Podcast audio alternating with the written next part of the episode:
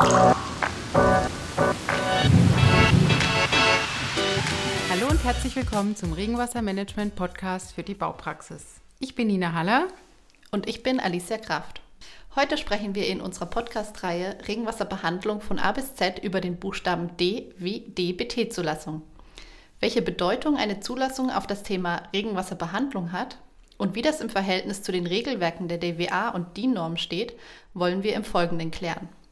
Eine Untersuchung an technischen Hochschulen in Deutschland hat ergeben, dass 83 Prozent der Studierenden nicht wissen, wie eine DIN-Norm entsteht. Die Studie erfolgte in Zusammenarbeit mit dem Deutschen Institut für Normen, kurz DIN, und dem VDI, dem Verein Deutscher Ingenieure. Mit unserer Podcast-Folge wollen wir diese Wissenslücke schließen und sprechen zudem im Speziellen über die Zulassung von Entwässerungssystemen zur Regenwasserbehandlung. Warum es einer Zulassung bedarf und was genau in der Prüfverfahren geprüft wird. Unser Wissenschaftler und heutiger Gesprächspartner Klaus Huwe ist übrigens der Meinung, dass eine Zulassung alleine nicht Maß der Dinge ist. Warum? Das hören wir am Ende der Folge. Sie beschäftigen sich in Ihren Projekten mit Entwässerung und Regenwasserbehandlung – dann ist dieser Podcast genau das Richtige für Sie. Wir sprechen mit Top-Experten über alle Facetten eines modernen Regenwassermanagements. Hören können Sie uns auf allen gängigen Podcast-Playern. Verpassen Sie keine Folge und abonnieren Sie unseren Kanal. Jetzt wünschen wir Ihnen viel Spaß beim Hören.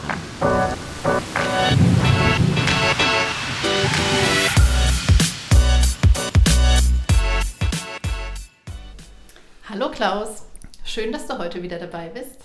Ja, hallo zusammen, sehr gerne. Sag mal, Klaus, überraschen dich die Ergebnisse der Studie?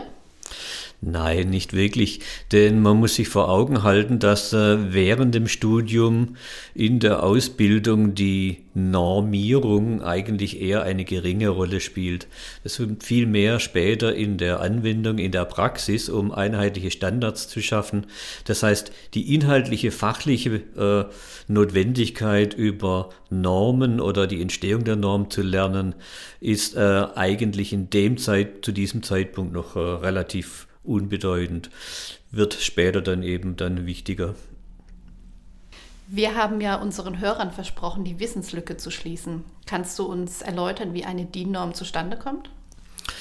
Ja, Normen entstehen äh, eigentlich durch diejenigen, die sie auch später anwenden. Das heißt, äh, es wird ein Standard geschaffen, der eine breite Beteiligung, Transparenz und ein Anwendungsgebiet äh, sicher in der Anwendung erschließt, damit auch in der Vermarktung und in der wirtschaftlichen Anwendung später dieser Norm oder der Produkte, die diesen Normen entsprechen, dann äh, ja Genüge getan wird. Kannst du uns auch sagen, wie lange so ein Prozess dauert? Auch für die Normen. Das hängt je nach äh, Themenfeld natürlich ab. Es kann relativ schnell gehen, es kann aber auch sehr lange dauern. Es gibt ja eigentlich vier Stufen. Ne? Es wird eine Arbeitsgruppe sich bilden, die diese Norm entwickelt. Dann gibt es äh, praktisch ein ja, Beschluss, ein Papier, dann gibt es eine öffentliche Beteiligung und dann am Abschluss entsteht dann diese Norm, die dann zur Anwendung kommt. Okay, jetzt hast du uns was äh, über DIN-Normen erzählt. Ähm, in der Folge geht es ja um das DBT. Ähm, kannst du uns dazu ganz kurz auch was sagen? Ja, gut, vorneweg, also die DBT. Zulassung, vor allem jetzt hier insbesondere zur Regenwasserbehandlung, äh, entspricht nicht der Norm. Das DBT ist ein Institut, das beauftragt wurde durch eine Bund-Länder-Arbeitsgruppe zur Entwicklung eines Prüfverfahrens und auch zur Prüfung von Anlagen, die zur Regenwasserbehandlung verwendet werden. Muss man vielleicht ein bisschen weiter ausholen, mal zurückblicken bis ins Jahr 2000 auf die EU, wo eine europäische Wasserrahmenrichtlinie äh, Vorgaben machte, also in einer Form von einer Direktive an die beteiligten Mitgliedsländer eine Vorgabe stellte, die umgesetzt werden musste auf nationaler Ebene. Und dies erforderte dann, um eben auch die Gewässergüten von Oberflächengewässer und Grundwasser zu erhalten, beziehungsweise dort, wo notwendig, auch zu verbessern, das Regenwasser, das bis dato unbehandelt in Gewässer eingeleitet wurde oder auch unbehandelt zur Versiegerung kam, dann erhöhten Anforderungen Genüge leisten musste, sprich also auch eine Behandlung erforderlich wurde. Und damit ergaben sich für Behandlungsanlagen, also sowohl für zentrale Anlagen wie aber auch für dezentrale Anlagen, äh, die Notwendigkeiten der Prüfung und der Standardisierung beziehungsweise auch der Einschätzung der Wirkungsweise von diesen Anlagen. Und was bedeutet jetzt DWA? Die DWA, die steht für eine Vereinigung für Wasserwirtschaft, Abwasser und Abfall. Und die DWA ist eigentlich eine ja, wissenschaftlich, fachlich orientierte Vereinigung mit Arbeitsgruppen, äh, die unter anderem auch Regelwerke entwickelt, die dann als Standard äh, für auch äh, Regenwasserbehandlungsanlagen ursprünglich nur zentrale Anlagen wie Retentionsbodenfilter oder Regenklärbecken. Äh, gegenwärtig wird auch ein Regelwerk entwickelt für die Einschätzung der dezentralen Regenwasserbehandlungsanlagen, äh, die dann aufgrund von dieser äh, Anforderungen, die da drin formuliert werden oder die darin formuliert sind, dann auch entsprechen müssen. Kommen wir nochmal zur Zulassung zurück.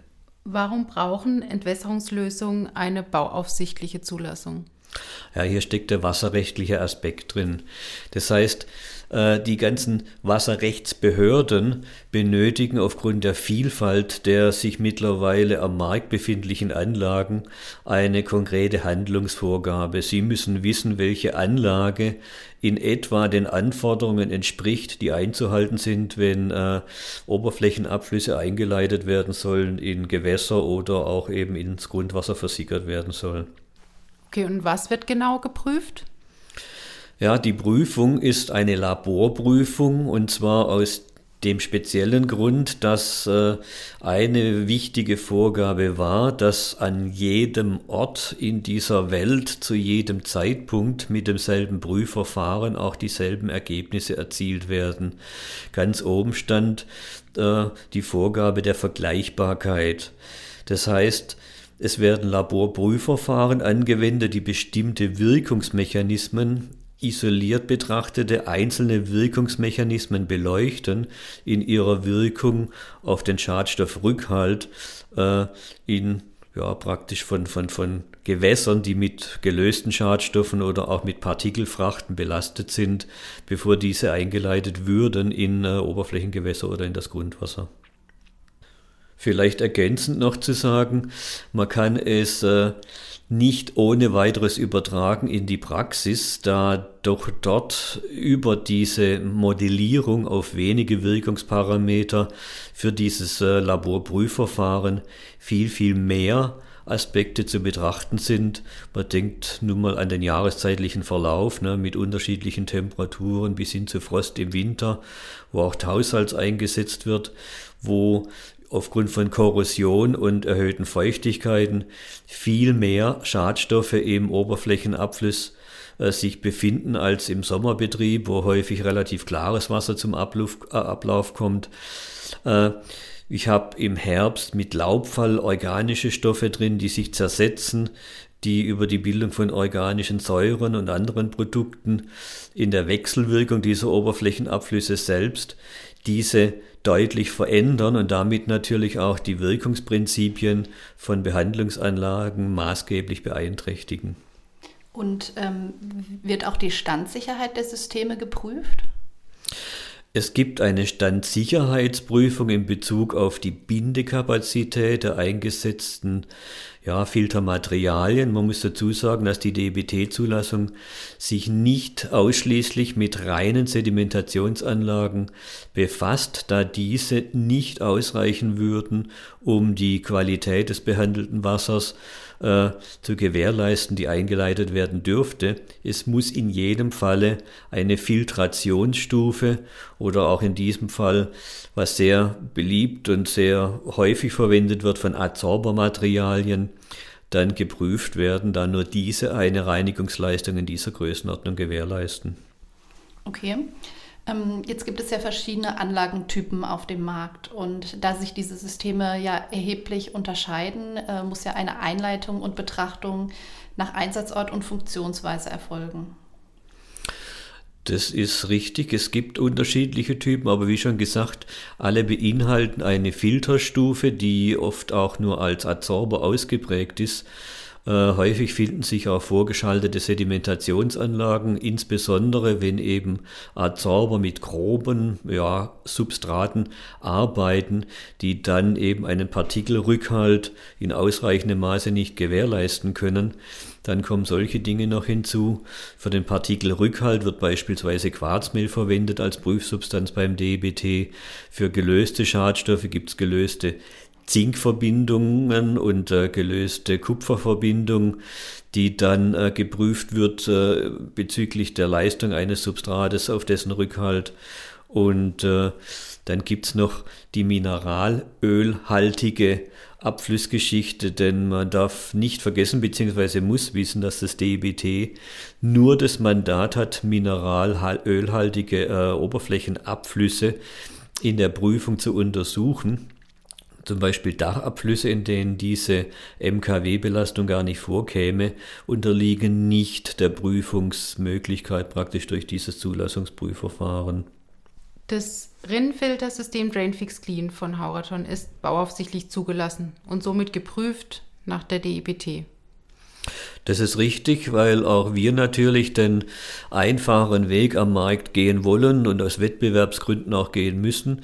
Denn wir haben natürlich auch die Vorgabe, einem gewissen Standard zu entsprechen, damit die Wasserrechtsbehörden auch äh, einfach dann dort Genehmigungen erteilen können, sofern erforderlich. Und äh, diese ja, marktwettbewerbsrechtliche Geschichte ist halt mit einer DBT-Zulassung sehr, sehr viel einfacher. Gleichwohl, äh, die Praxis sieht natürlich sehr viel anders aus, weshalb wir uns nicht nur auf diese DBT-Zulassung verlassen wollen und meines Erachtens auch niemand äh, sich alleine darauf verlassen sollte, aufgrund eben der vielen Einflussgrößen, die im Realbetrieb auf diese Anlage äh, einwirken wie vorhin schon genannt, ne, also Laub, Frost, Dauerfeuchtigkeit, Dauereinstau beispielsweise, das sind sehr wichtige Faktoren. Dauereinstau letztlich, jeder kann sich vorstellen, wenn Laub äh, permanent im Dauereinstau äh, sich befindet, dass dann dort Fäulnisprozesse stattfinden, die dann wiederum über Sauerstoffzehrung, reduzierende Bedingungen, chemische Veränderungen bewirken, die dann wieder zur Schadstoffrücklösung führen können. Deswegen wollen wir äh, unsere Anlagen ganz gezielt im Feld untersuchen, a, um die Wirkungsleistung auch dort zu garantieren und nicht nur im Labor bei gleichbleibenden 20 Grad unter angenehmen Bedingungen, und äh, wir wollen natürlich auch die betrieblichen Aspekte beleuchten, um dann auch unseren Kunden beziehungsweise den Anwendern klare Hinweise auf die betrieblichen Aufwände, sprich Wartung und so weiter geben zu können. Okay, und was man natürlich auch nicht vergessen darf, dass alle Nennweiten und Rinnentypen von Nennweite 200 bis 500 die wir für das System Trainfix Clean ähm, anbieten, mit einer DBT-Zulassung geprüft sind. Das ist richtig. Gut, letztlich ist der Filter überall derselbe. Er unterscheidet sich nur in der Größe aufgrund eben dieser Anschlussflächenverhältnisse, die dann die maßgebliche anschließbare Flächengröße der Entwässerung bestimmen. Also die Quadratmeter, die angeschlossen werden, hängen natürlich von der verfügbaren Filterfläche ab und äh, das wird bei uns über die unterschiedlichsten Rinnentypen, der unterschiedlichsten Nennweiten, aber auch unterschiedlichen Bauhöhen abgebildet. Und diese Systeme sind alle vom äh, DBT zugelassen. Ähm, nun ist es ja so, dass wir auch eine Testanlage in Augsburg haben. Ähm, das wissen wir jetzt. Ne? Aber kannst du unseren Zuhörern denn auch mehr da, davon erzählen? Oh ja, da kann man sehr viel dazu erzählen. Es ist natürlich eine Anlage, die ja schon relativ früh errichtet wurde vom Landesumweltamt in Bayern zusammen mit der Stadt Augsburg, genau zu diesem Zweck, um verschiedene Behandlungsmöglichkeiten äh, zu testen, die für die Regenwasserbehandlung geeignet sind. Nach Abschluss dieser Untersuchung lag die Anlage brach und wir konnten diese Anlage nutzen, um auch unser Rinnenfiltersystem dort ausgiebig zu testen. Und zwar nicht nur auf ähm, bestimmte einzelne Wirkmechanismen, die im Labor erfasst wurden, sondern vielmehr tatsächlich im Realbetrieb, um mit realen Straßenabflüssen unter realen Witterungsbedingungen, unter allen sessionalen Aspekten im Jahresverlauf diese Anlagen zu beleuchten und zu sehen, wie verhält sich die Reinigungsleistung und wie entwickelt sich die Wartungsleistung. Und äh, wir konnten an dieser Anlage feststellen, dass wir also dort im Prinzip im Schnitt einen maximalen Durchgang an Schadstoffen in der Größenordnung ja, von drei Prozent hatten. Ja, mit einem Sicherheitszuschlag kann man also darauf aufbauend beruhigt einen Durchgangswert von 0,06 beispielsweise, wie in der Regelwerksgeschichte äh, des DWA M153 mit Durchgangswert verwendet wird, dann angeben. Was ich natürlich noch ergänzend sagen würde, ähm, dass eine Zulassungsprüfung auch nur als eine Momentaufnahme gesehen wird. Gut, man muss jetzt dazu sagen, dass das Zulassungsprüfverfahren, so wie es besteht, sich eigentlich nicht verändert hat seit Anbeginn der Entwicklung. Und äh, wie gesagt, es werden dort nur bestimmte Aspekte beleuchtet, nämlich der Rückhalt von gelösten Schwermetallen. Und das sind natürlich Adsorber sehr wirksam. Dann wird der Rückhalt geprüft von äh, ja, flüssigem Heizöl, also von diesem mineralölhaltigen Anteil im Regenwasserabfluss, der aber in der Realität eigentlich immer feinpartikulär gebunden vorkommt. Dann wird geprüft, wie der Partikelrückhalt äh, stattfindet. Dies geschieht aber äh, im Vergleich jetzt zu realen Straßenabflüssen mit inertem Quarzmehl. Und ich habe natürlich im realen Straßenabfluss sehr viel Wechselwirkungen und ich habe keine inerte äh, Partikelfrachten im Straßenabfluss, sondern vielmehr reaktive, also die Wechselwirkungen, die dort stattfinden können so natürlich nicht abgebildet werden bei der DBT-Zulassungsprüfung, sehr wohl aber im äh, realen Feldversuch.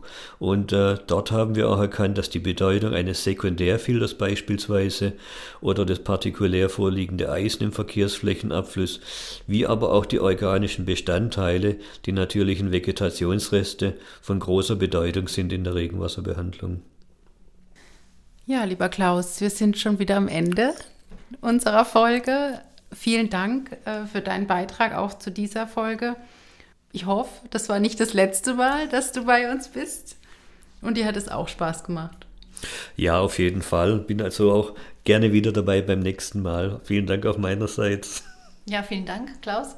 Und weitere Informationen über unsere Testanlage und bewährte Referenzen verlinken wir wie immer in unseren Shownotes zu dieser Podcast-Folge. In der nächsten Ausgabe unserer Reihe Regenwasserbehandlung von A bis Z freuen wir uns auf ein Gespräch mit Experten der Firma Reif. Die Reif-Gruppe umfasst mittlerweile fünf Bauunternehmungen und wir arbeiten schon viele Jahre erfolgreich zusammen. Wir sprechen über den Einbau unserer Filtersubstratrinne, wie sich äh, Verarbeiter eine gute Planung vorstellen und was sie von einem derartigen Produkt erwarten. Verpassen Sie keine Folge mehr und abonnieren Sie unseren Kanal. Bis zum nächsten Mal. Tschüss. Tschüss. Tschüss.